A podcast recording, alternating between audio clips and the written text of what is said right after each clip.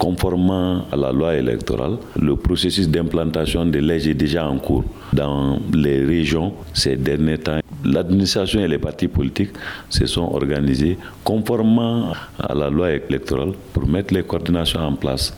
Le processus va être très bientôt, très très bientôt bien bouclé.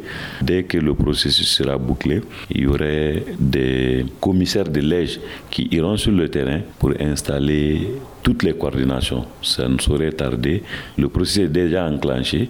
Dans beaucoup de régions même, les coordinations sont déjà désignées. Il, suffirait de les installer. Et ça, ça ne saurait tarder. Tout ça peut expliquer cela. Parce que comme je vous l'ai dit, l'EJ est une structure en création. On est en train de construire vraiment l'EJ. Alors que les calendriers ont été donnés même avant la naissance de, de l'EJ, des calendriers politiques qui ont été négociés par les plus hautes du pays. Le terrain commande souvent, comme on l'a dit, dans la démarche. Si c'est nécessaire de décaler d'une semaine, dix jours, je crois que c'est pas quelque chose de très inquiétant. Ce qui nous intéresse, c'est de rester dans les délais. Il y a eu un découpage administratif avec le lequel on va faire.